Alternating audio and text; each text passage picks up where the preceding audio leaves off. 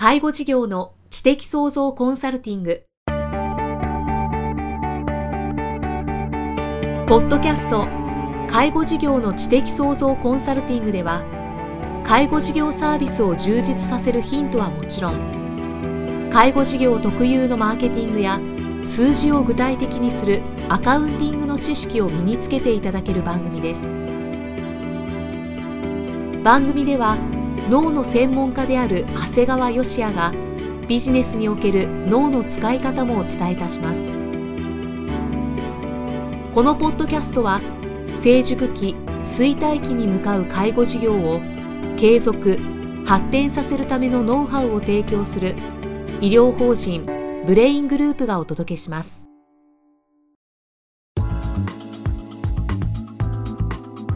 こんにちは、生きみえです。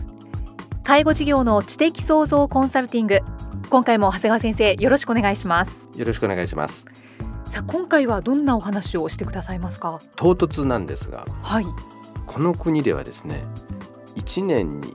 大体何人ぐらいの方が亡くなるかっていうのって皆さんご存知ですかね？ということなんですね。これは考えたことがない方の方が多い気がしますけれどもね。そうですね。まああの一時例えば新成人に200万人の人が新成人になったとか、まあ最近はもう100万人前後になってるわけなんですが、はい、まあその数字を知ってるとね、だいたい1年間に何人生まれてるかってことが分かってると、まああの大体の数字は分かるわけなんですけども、まあ今現在ですね、だいたい年に108万人。まあ、100万人ちょっとの方が大体お亡くなりになるんですね。はいでまあ、実はあの、まあ、それこそ新成人になる方だとか生まれる方の数はどんどん減ってるんですが逆にですね厚労省によるまあ、いわゆる死亡場所別の死亡者数の年次推移と将来推計という資料によりますと2030年まあ、今からもうあとまあ1617年先になるんですが、うん、にはだいたい160万人の方が1年に亡くなると予想されてるんですね。一気に増えてますね。そうですね。だいたいまあ50万人以上増えるわけですから、はい、もうまさに死亡者数が急増するいわゆる多死時代多くの方が死ぬいわゆる多死時代を迎えるってことが実は予想されてるんですね。うんうん、これからどんどんどんどん増えていく、ね、そうなんですよ。でふーんと思ってしまえばそれまでの話なんですけど、はい、じゃあ一体どこで死ねばいいんだということなんですね。はい、実際今現在ですねこう皆さんどこで亡くなってるかっていうとですねまあ皆さんやっぱり自分の家で死にたいってことを希望されてる方は多いんですが実際現在ですね家で死ぬことができる方っていうのは大体亡くなる方の10%程度、うん、まあ、大体12万人ぐらいと言われてるんですね。はい、で残りの9割近い方っていうのは大体病院で亡くなってるんですね。あそうなんですねではですねこれじゃあこれから先今108万人の死亡される方が160万人に死亡数が増える場合その増えた50万人ぐらいの方はですね病院で亡くなることができるかっていうのはこれはですね、うん、かなり難しいんじゃないかということが予想されてるんですね。うんうんうん今病院のキャパシティには大体もう限界があるわけですから、はい、もうこれ以上病院で死ぬっていうのは実はもうこれ以上無理じゃないかと言われているんですね。そうですね病院を増やさなくちゃいけないそうなんですね。ことになりますね。じゃあじゃあどこで死ねばいいかということで、はい、まあ、厚生労働省の方はまあだから自宅で亡くなる人もまず増やしましょうよと、うん、病院をどうこうする前にまず家で亡くなる方増やしましょうよと言って1.5倍にしましょうよってなんか1.5倍っていうフレーズはすごくこういいんですがもともと今12 12万程度しか家で亡くなってないわけですから、うん、まあ、せいぜい、まあ、20万人弱ぐらいになる程度で50万人ぐらい増える人に対しては焼け石に水ですし、うん、まあ、実際僕が今あの在宅医療を行ってる立場からするとですねやっぱり核家族化っていうのはどんどん進んでてですね、もう家で家族が見るってことはですねこれますます難しくなるんじゃないかなと思うんですね。うん、それこそもう先々回にお話ししたもう子供の方が結婚するということも少なくなってるもんですから、はい、だからこれ家で亡くなるというのはなかなか難しい。うん、で先ほど言われたようにじゃあ病院を増やすんでしょうかということになるわけなんですが実はもう厚生省はこれは明らかな明確な指針を示しています。いわゆるこう医療費が増え続ける中もう厚生労働省の方は病床数いわゆる病院の数をこれ以上増やすということは一切考えていないということなんですね。だからもうこれ2030年に迎える多子時代においてはですねもう家で亡くなることもできず病院で亡くなるにもその数には限界があるというのがもう実はもう現実なんですね。となるともう別の受け皿をこう用意するしかないですね。そうなんですね。ですからもうこれの受け皿の主役として想定されているのがいわゆる有料老人ホームだとかグループホームやサービス付き高齢者住宅ということです。いわゆるあの介護施設および高齢者住宅なんですが、はい、まあ、これは実はもういわゆる国が作るものではなくて民間が作っていくもんなんですね。うんうん、だからもう厚生労働省としては自分たちも国では作らないからもう民間の人たちが有料老人やグループホームサービス付き高齢者住宅を作りなさいよということになっていて実際厚労省も2030年の死亡場所別死亡者数に関しては、まあ、自宅で大体20万人ぐらいだろうと、うん、で医療機関がもう今とほとんど変わらない大体89万人ぐらいだと。はい、残りの56万人は介護施設および高齢者住宅で亡くなってくださいよということで、うん、もうそういう指針になってます。なるほどだからもうこの数値からも厚労省はもう増加した死亡者分は病床も増やさず介護施設高齢者住宅で見とってくださいよということがもう国は決めたんですね。うんうん、もうそういう方針でいきますよということなんです。はあはあ、でこのね実は厚労省のこの考え方を見た時に、はい、改めて今僕がやってるですねまあ僕らがやってる在宅医療を従事してるものからするとねえらい納得できたんですよ。実は僕が開業したのが2000年4月介護保険が始まった時なんですね。はい、その時は正直この世の中にまだ介護施設や高齢者住宅っていうのはほとんどなかったんですね。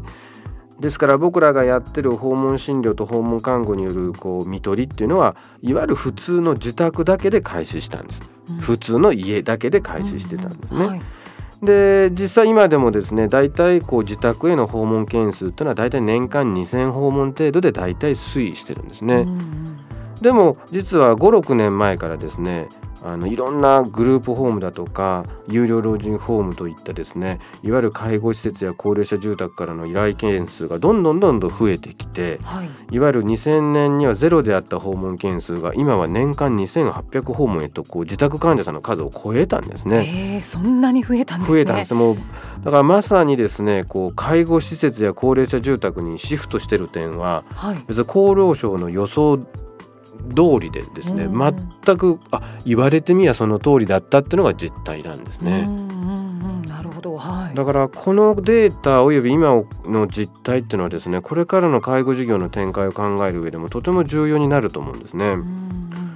だから例えば、まあ、うちのグループでも行ってる訪問看護いわゆる看護師さんが自宅にお伺いするっていうのはやっぱりかなり影響大きいなと思ってるんですね。はいでこの訪問診療を行う上ではこうパートナーとしては絶対訪問看護っていうのは必要なんですが、うん、で実際にこう自宅で訪問診療を行う場合なんかはもう医者が行くよりもすごく重要なんですね。うん、ただ自宅で亡くなる方どんどん増えていくかっていうと今さっきお話ししたようにそんなに増えていかないわけなんですね。うんはい、だから本当はこう自宅に看護さんが来ていただくっていうのはですねこう主治医よりも看護婦なんだよなんて言われたこともありましたし、うんうん、やっぱ看護さんってこう介護から医療まですごく幅広く対応ができるもんだからあのすごく花形であるだろうとは思ってたんだけどこれだけ家で見る見れることができる人が減っていくとですね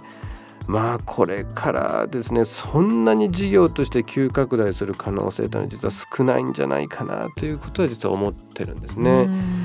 で現実にこう訪問看護っていうのはですねあのこれから急増する介護施設や高齢者住宅っていうのはですね基本的にはこう訪問看護が入ることはできないんですね。もう看護も自分のとこで準備しなさいという施設側で準備しなさいという形になってるもんですから、はい、せっかくのこの優秀な訪問看護婦さんたちがそこに入ることはできない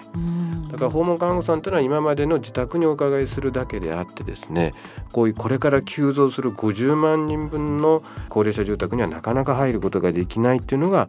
実態なんですね。ですからあのまあ逆に言うと看護婦さんたちがそういう施設をやるというようなこともねはい、あのこれからの一つの手なのかもしれないですね。確かにそうかもしれないですね。ですからまあ現実にはですねこれからはもう看護婦さんというよりもですねあの経験豊かな介護職、うん、介護職に期待はかかるんですね。はい、それ看護婦さんだけだとどうしても数が足りない。だからこういわゆる普通のこう2級ヘルパー普通は2級ヘルパーっていうんですがそれにこう1級ヘルパーさんだとか介護福祉士なんかだとかですね、うん、そういった方が経験を積むことで、まあ、より医療度が高くなってきたですね利用者さんに対応していくってことがとても必要になっていくと思うんですね。かなり重要ですよね。そうですねですからあの今までは基本は、まあ、家で亡くなる人のために、まあ、訪問看護訪問看護と言っていたんですがこれからは自宅で亡くなる方20万人の方よりもですねこういった介護施設やですね高齢者住宅で亡くなる方が増えていくもんですからそこへの医療的なバックアップを誰がやるかっていうのは実は看護婦さんじゃなくてですね経験豊かな介護職さんにお願いをしていくしかないんではないかなという、えー、ことになっていくと思います。まあ、何かこう責任も重大になってきますね。まあ、ですからまあ看護婦さんというのは当然病院の方でも人が足りないと言われているもんですから全てを看護婦さんに頼っていると、まあ、いつまでたっても充足しないわけですから。はいただまあ皆さんはですね、まあ、そういった事業展開で考えるだけではなくてですね死に場所として、うん、今までだいたい我々が亡くなるというとですね自宅や病院というイメージを持っておられたと思うんですが、はい、まあ、これから2030年に向けてはですね介護施設や高齢者住宅っていうものも考慮する必要があるわけですね。これは当然我々自身だけじゃなくて自分の親を見とる時もですね、今までのようにみんな病院に入れるわけではなくなってきましたよという形。だから現実にはねじゃあ病院で亡くなることが一番いいかって言ったらみんな病院で亡くなりたくないから家で亡くなりたいって言ってた人は結構いるわけですよ、はい、だから僕はこれからの選択としてはですねこのいわゆる中間施設ですねこう家でもなく病院でもないいわゆる介護施設や高齢者住宅で亡くなるということもですねこれはもうありというかこういうもんなんだよと、うん、皆さんがそういう理解をねして、えー、いただければですね逆に言うとこう病院のスタッフをですねそんな年取った人が亡くなるだけのために労力を使うんじゃなくてその人たちは本当の緊急で救命しなければいけない人たちに手を渡し、まあ、代わりにただ高齢で亡くなるような方は病院でないいわゆる介護施設や高齢者住宅で亡くなるんだよっていうことをみんなが納得してっていただければですね、まあ、貴重なあの医療資源介護資源をですね、まあ、うまく使うことができるんではないかなと思いますので、まあ、皆さんもですねそういうイメージをね、持って家族やご自身の時に対応してもらえるとまあ、我々は助かるなという気がしますね。うそうですよね。まあ、3つの場所で、はい、まあ、方針がその厚労省でこういう方針でいきますよというふうにも出てますしね、はい、しっかりそこも考えていただいてあとはまあヘルパーさんもまあ責任が重大になってくるかと思いますので。ちょっとそこもしっかり考えていただければなと。でもね現実にその2000年4月に始まった時っていうのはまあそれ以前からそういった介護職やってた人もいたわけだけどそんなにいなかった。ただその時代から大量に介護職の人が増えたわけじゃないですか。その人たちが今確かに十何年経験を積んできてて、はい、昔に比べると皆さんのレベルは上がってきてますよね、うんうんうん、だからこれからもっと上がってくると思いますよ。あうん、そうですよね、うん、だって考えてみてください。昔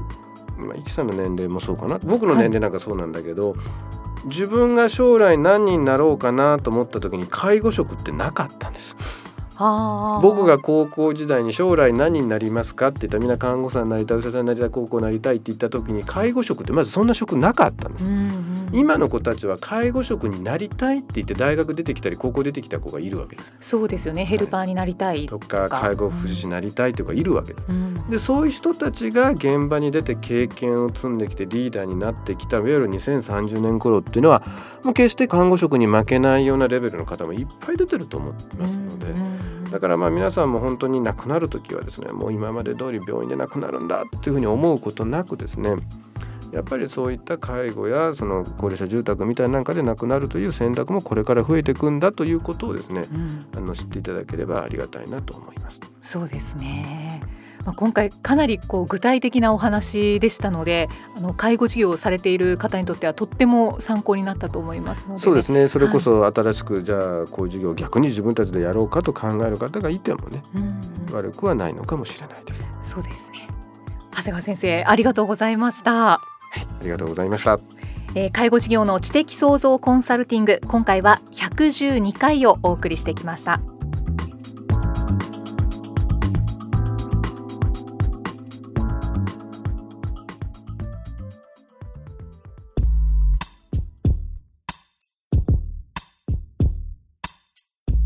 今日のポッドキャストはいかがでしたか？番組では長谷川義也への質問をお待ちしています質問は株式会社在宅のウェブサイトにあるお問い合わせフォームからお申し込みください。サイト URL は http コロンスラッシュスラッシュ brain-gr.com スラッシュ ZAITAKU http コロンスラッシュスラッシュブレイン -gr.com スラッシュ在宅ですそれではまたお耳にかかりましょうこの番組は提供医療法人ブレイングループ理事長長谷川義也プロデュースキクタスナレーション生きみえがお送りしました。